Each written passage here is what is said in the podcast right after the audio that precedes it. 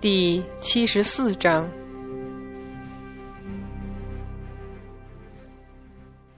华山风云变色，倾盆暴雨之下，浓厚的黑云中有金光一闪，破空而入，卷起残枝败叶，飘了漫天都是。庙中的三圣母已经惊惶而起，望望躺在床上昏昏沉沉的丈夫，再望望窗外。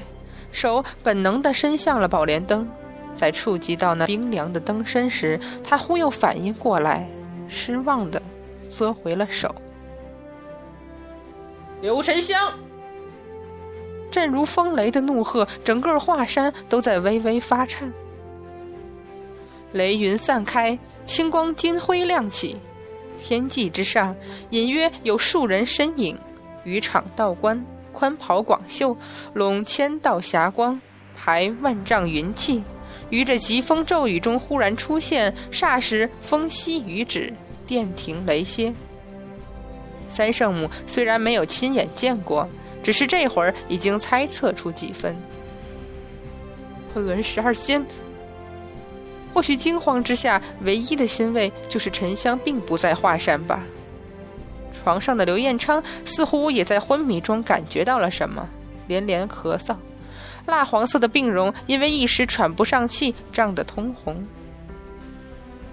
彦昌担忧的望过去一眼，紧张的连手都在轻颤了。二十多年了，彦昌，我不会后悔在华山下救下你，也不后悔嫁给你。是这二十年。明丽的面容上有清泪缓缓滑下，聚少离多，原以为经历了这些千难万险，好不容易一家团聚，就可得享天伦，没想到，抬手轻轻拭泪。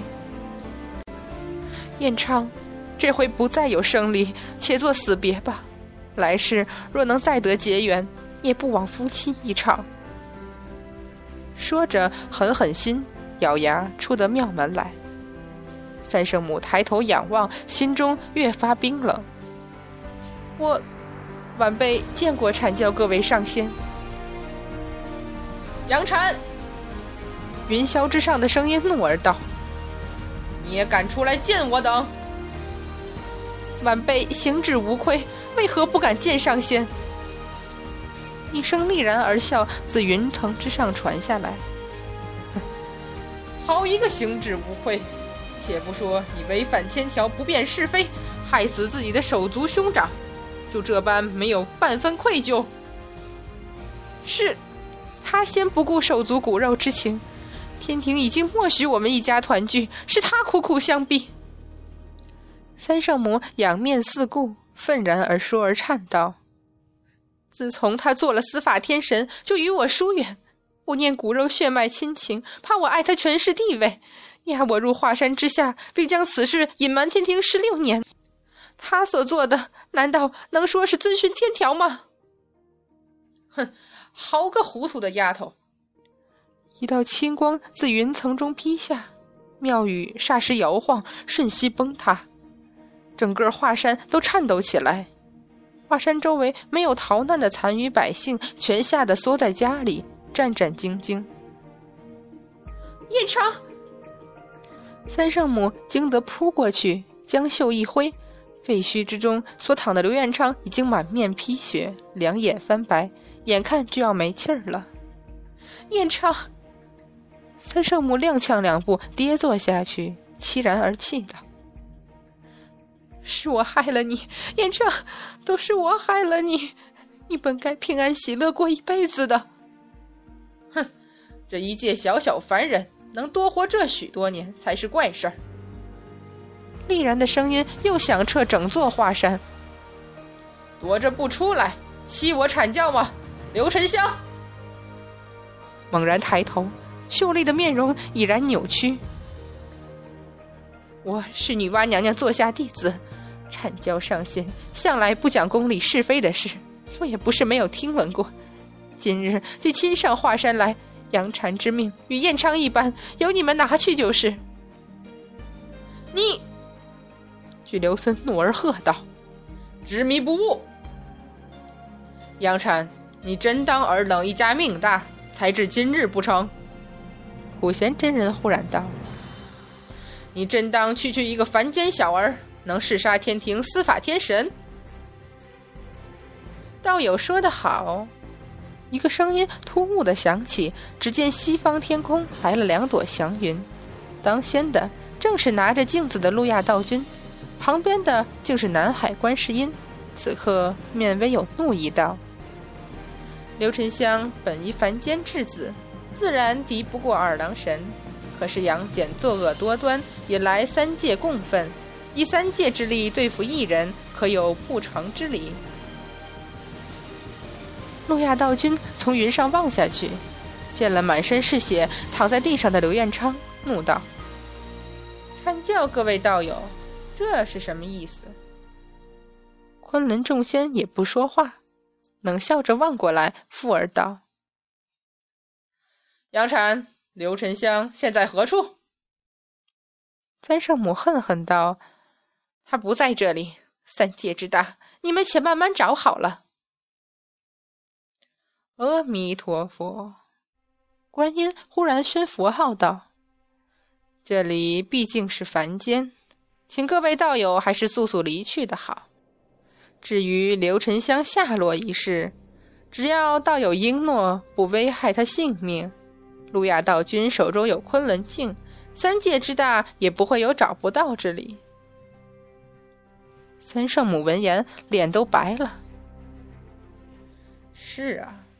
昆仑镜，阐教众仙似乎一致笑了笑，眼神冰冷。赤精子从袖子里伸出手，一面半红半白的镜子只是在手中一晃。啊！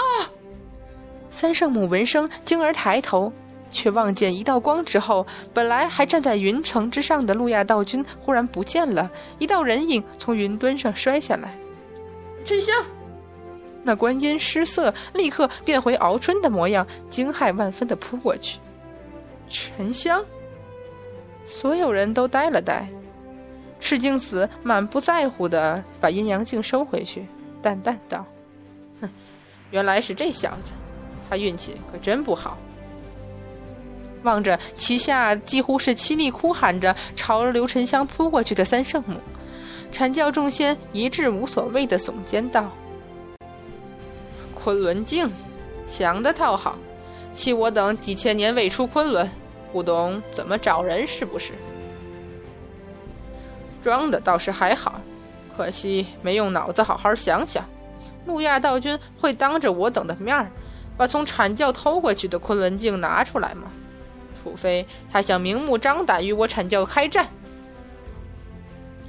还是太年轻，太无知。普贤真人摇头不屑：“嗯，文殊师兄，我们现在要怎么办？还能怎样？回昆仑去。对着这样执迷不悟、不长脑子的人，浪费什么口水？”哦，啊，文殊师兄，杨戬他现在这是忧心忡忡的云中子，这倒是问题。他好像是醒了。对了。太乙师弟不是和玉鼎师弟一起去找通天师叔了吗？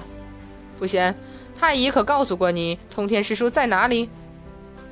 普贤真人摇头，沉思而后道：“当初知道，总之知道这些事儿的有我广成师兄、玉鼎师兄和太乙师弟。或许广成师兄知道也不一定。可是，可是他们在玉虚宫就把广成子打晕过去了。”文殊广法天尊郁闷，二话不说，一挥手，回昆仑。祥光云雾瞬间消散，不久，两道霞光就从天而降，正是嫦娥与百花仙子。又急又慌，刚下得山来，就看见华山上的三圣母庙已成废墟，而声声哀哭更是让他们脸色大变。三妹妹。嫦娥刚一走近，就看见满身是血的刘彦昌躺在那里。天性好洁的他惊问：“刘彦昌，三妹妹，这是？”他就是再不懂，看这样子，好像也是没救了。百花仙子眼睛更尖，看见敖春呆滞的半跪在那里，而三圣母却不是在哀哭刘彦昌，走近一看，吓得惊叫起来：“沉香！”从云上落下来，就已经变回原本模样的沉香，此刻面色清白，双目紧闭，一眼望过去，是神仙都知道他死了。怎么会？